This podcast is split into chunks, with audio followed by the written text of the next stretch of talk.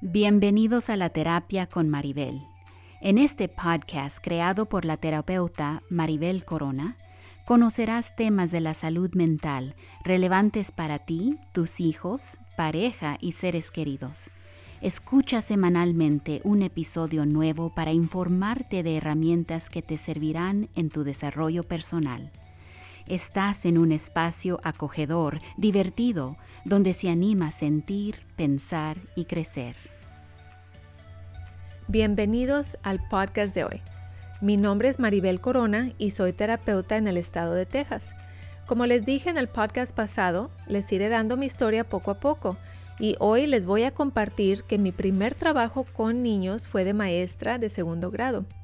Aprendí muchísimo del desarrollo humano con ellos y sus padres.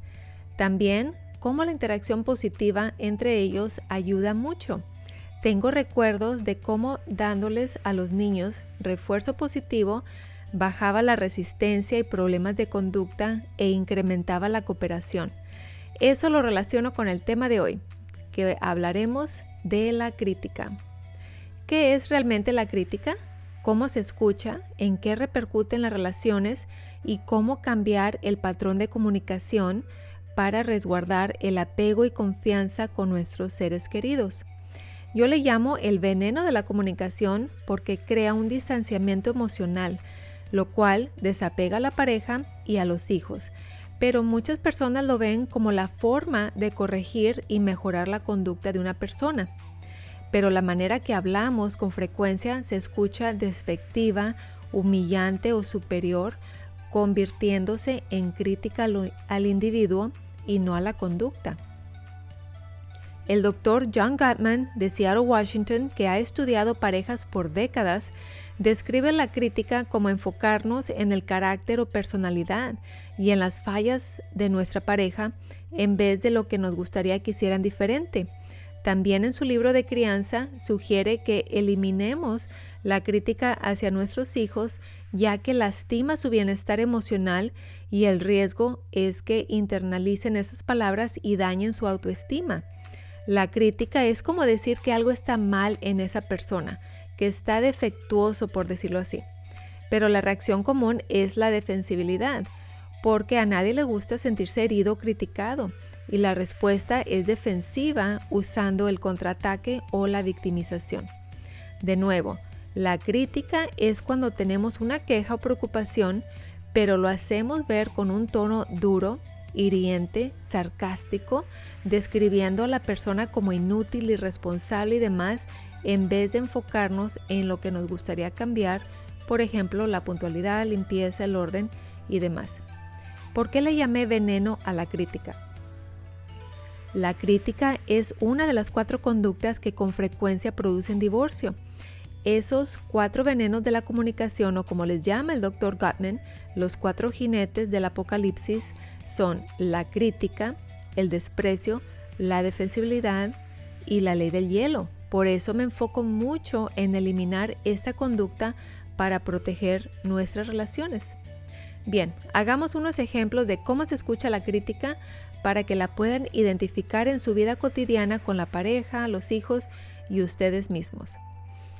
Imagínate que llega tu pareja tarde cuando tenían acordado una hora e inmediatamente le echas en cara diciéndole, eres irresponsable, no se puede confiar en ti, seguramente te tardaste porque platicabas con alguien, no piensas en mí, no te importo, o cualquier cosa negativa que empieza con eres.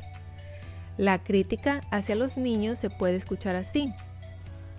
Eres flojo, qué inútil eres, nunca ayudas, qué torpe eres para la tarea, sé más como tu primo, etc. Ahora, una crítica hacia nosotros mismos se escucha así. Soy muy torpe, nunca logro mis objetivos, nadie me quiere, no soy deseable, estoy feo y demás. Seguramente han identificado en los ejemplos a alguien que conoces. conoces. ¿Cómo repercute este patrón de la crítica en las personas? Pues si le estamos diciendo esto a nuestra pareja, la reacción común es ser defensivo y como dicen, voltear la moneda e identificar fallas en ti para defenderse de esa crítica o victimizarse, como por ejemplo, soy mala pareja, no puedo hacer nada bien para tenerte contenta. Como ya establecimos que la crítica estadísticamente contribuye al divorcio y se convierte en un obstáculo de la relación, ¿cómo mejorar ese patrón? Veamos algunos ejemplos de comunicación efectiva para poder expresar una queja, pero eliminando la crítica como el obstáculo. Por ejemplo, si tú le vas a decir a tu pareja que te desagrada que llegó tarde, no digas, eres un irresponsable porque no se puede contar contigo, nunca me haces la prioridad, o hasta malas palabras. Esa crítica descalifica a la persona porque no se le dio crédito al mínimo crédito de sus intentos, es humillante y despectivo. Una manera más efectiva fuera lo siguiente, y puedes usar una parte o todo, pero se escucharía así más o menos. Me lastima tener que esperar cuando llegas tarde a nuestros compromisos. Entiendo que tienes cosas pendientes, pero dependo de tu palabra cuando hacemos nuestros planes. Me gustaría que fueras más formal en la planificación para que no me sienta decepcionada. La queja es muy válida, porque si una persona carece de puntualidad crónicamente, tienes todo el derecho de molestarte. Lo que queremos evitar es la humillación, descalificación y usar una comunicación directa, efectiva, que se enfoque en el problema y la solución, retirando la crítica como obstáculo. Veamos cómo la crítica se escucha cuando es dirigida a nuestros hijos y cómo podemos corregirla. En trabajar con familias por años me doy cuenta y se me hace triste que con frecuencia los niños y adolescentes sean muy criticados. Por ejemplo, tuve un niño que traté hace años y él tenía mucha ansiedad. El doctor le había dado un diagnóstico conductual porque él se enojaba mucho con la, en la escuela, se rehusaba a subir al autobús escolar y se salía del salón aventando su tarea o lo que tuviera en la mano.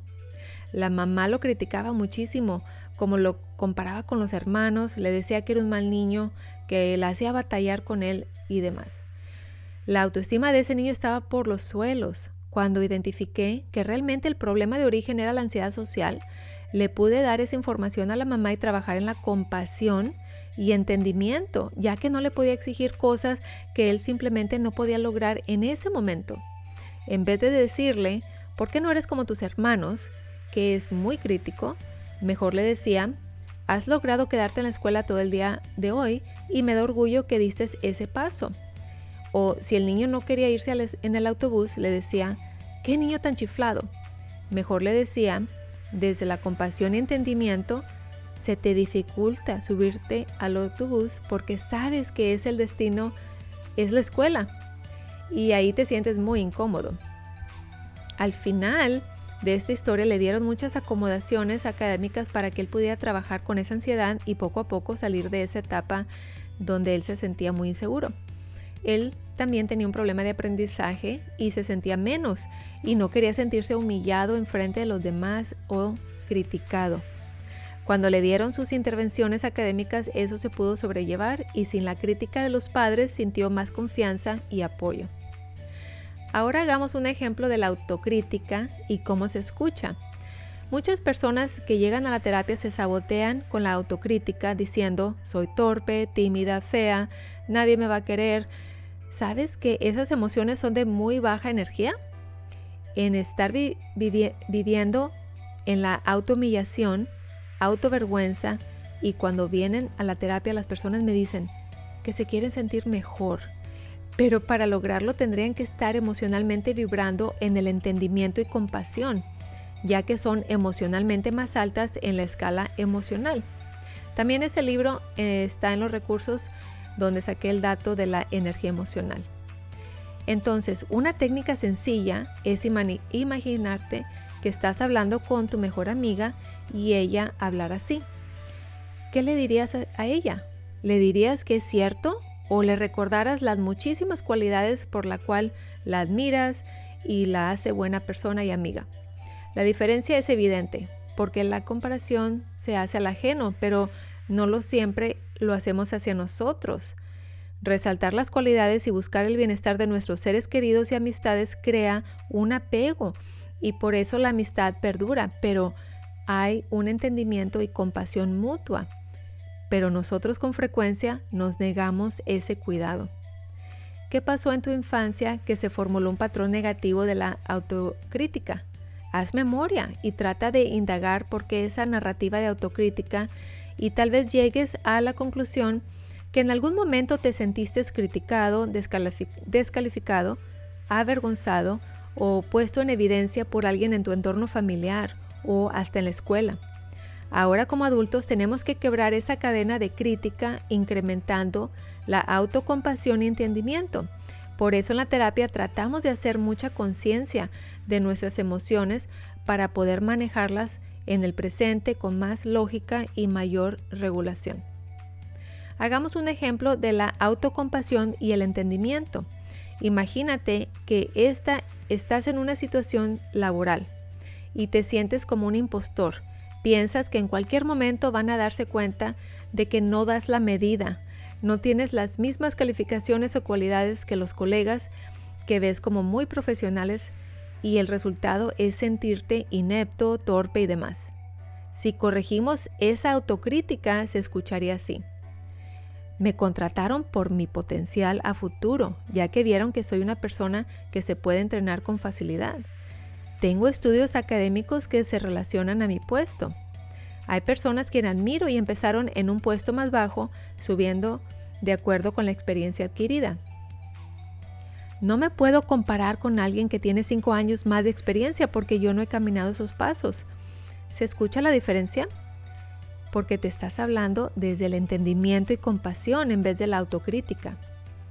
Espero que el tema de la crítica les haya servido para mayor entendimiento y tratar de cambiar el diálogo convirtiéndolo más sensible, directo, pero de un punto de vista más compasivo hacia los demás y hacia ustedes mismos. Los libros que mencioné en el podcast están en el enlace de abajo. Les agradezco todo su apoyo en la producción de este esfuerzo. Sabemos que la información en las redes sociales es con fines educativos y no en el sustituto de un tratamiento individualizado. Espero que este podcast haya sido de su agrado, lo compartan y me acompañen en el próximo y que se convierta en un espacio donde se permitan sentir, pensar y crecer.